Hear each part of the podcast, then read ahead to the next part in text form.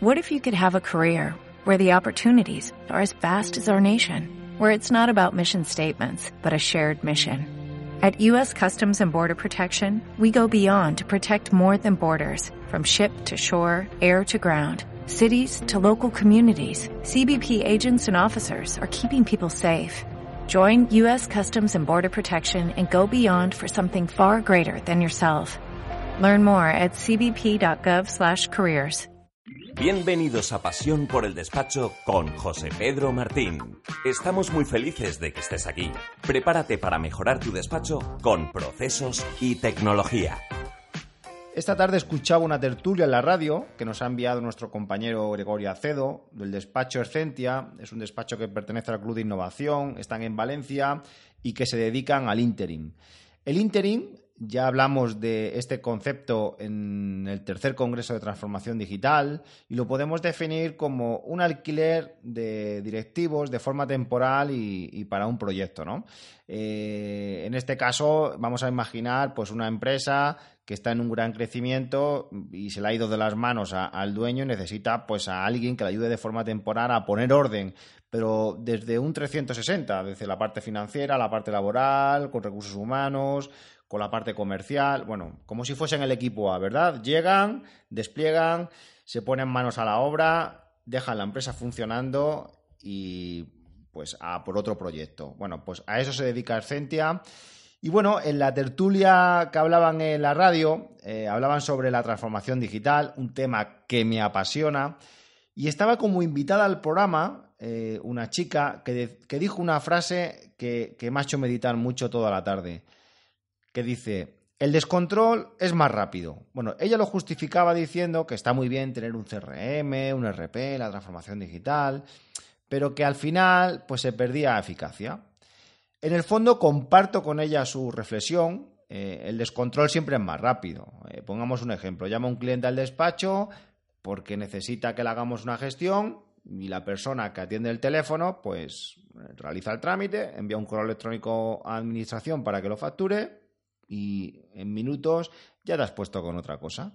Fijaos que es rápido. Si hubiese sido un despacho más organizado y con el cual nosotros nos sentimos más identificados, pues hubiese tenido que seguir un proceso, ¿no? Abrir una oportunidad, abrir la tarea de la llamada, escribir qué habló con el cliente, abrir un expediente, rellenar toda la información correspondiente, cerrar las tareas después de realizar el trámite, imputar horas y así unas cuantas cosas más.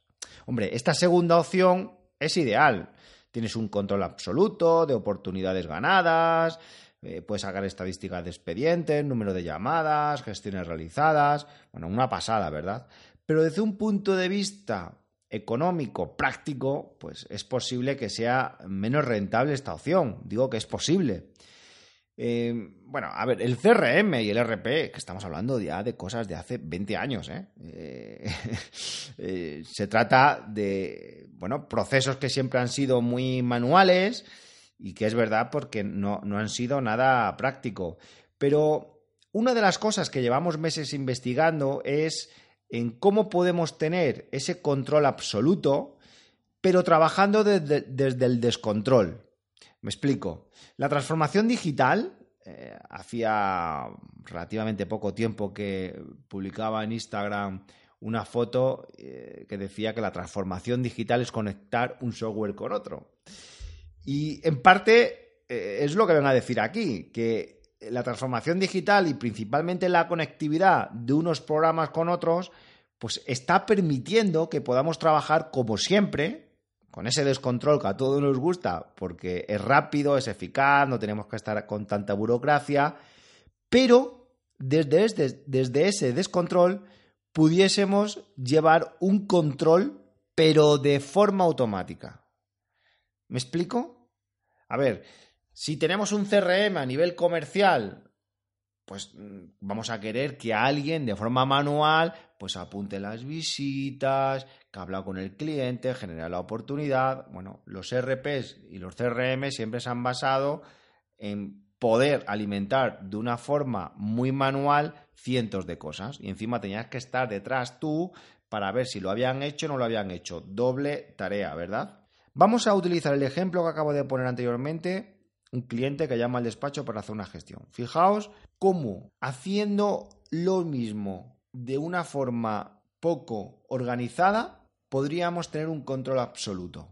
Venga, de momento si utilizamos un sistema telefónico conectado al CRM, cuando llama al cliente automáticamente ya se está abriendo la ficha en el CRM y al terminar la llamada se va a generar una tarea con la fecha de hoy, con los minutos que hemos hablado, por supuesto, con esa persona, incluso hasta podríamos, podríamos grabar la llamada. Primer control automático. Segundo, podríamos hablar con el CRM al terminar la llamada. Sí, sí, hablar, hablar con el CRM y decirle, oye, ábreme una oportunidad y generas un presupuesto y le pasas 300 euros por esta gestión. Desde ese momento que le mandamos la orden al CRM, de forma automática va a generar el presupuesto, se lo va a enviar al cliente, lo va a firmar el cliente digitalmente. Dicho documento, una vez que se firme digitalmente, se dejaría guardado de forma automática en el CRM, automáticamente se cerraría la oportunidad como ganada y automáticamente se abriría el expediente de forma automática. Y al realizar el trámite, por ejemplo, vamos a hacer una alta en Hacienda a través del programa correspondiente, el programa detectado que ya lo has presentado a la agencia tributaria, eso lo va a detectar de forma automática y cerraría automáticamente el expediente y se generaría automáticamente la nota de cargo. ¿Cómo mola esto de automáticamente? Pues todo esto es una realidad. ¿Qué vengo a decir con todo esto? Que la gran revolución en los próximos años va a estar en dotar de automatización a toda la gestión de tareas y lograremos ser muy eficaces sin meternos en tantos trabajos manuales y tan burocráticos. Claro, la pregunta que yo me hago es cuántos despachos van a poder destinar tiempo y dinero en configurar y automatizar todas estas tareas. Porque actualmente, de verdad, ¿eh? sobra tecnología para conseguir altos niveles de automatización. Esta sesión se acabó. Es momento de tomar acción. No te olvides de suscribirte y obtén los mejores contenidos sobre procesos y tecnología en los despachos profesionales.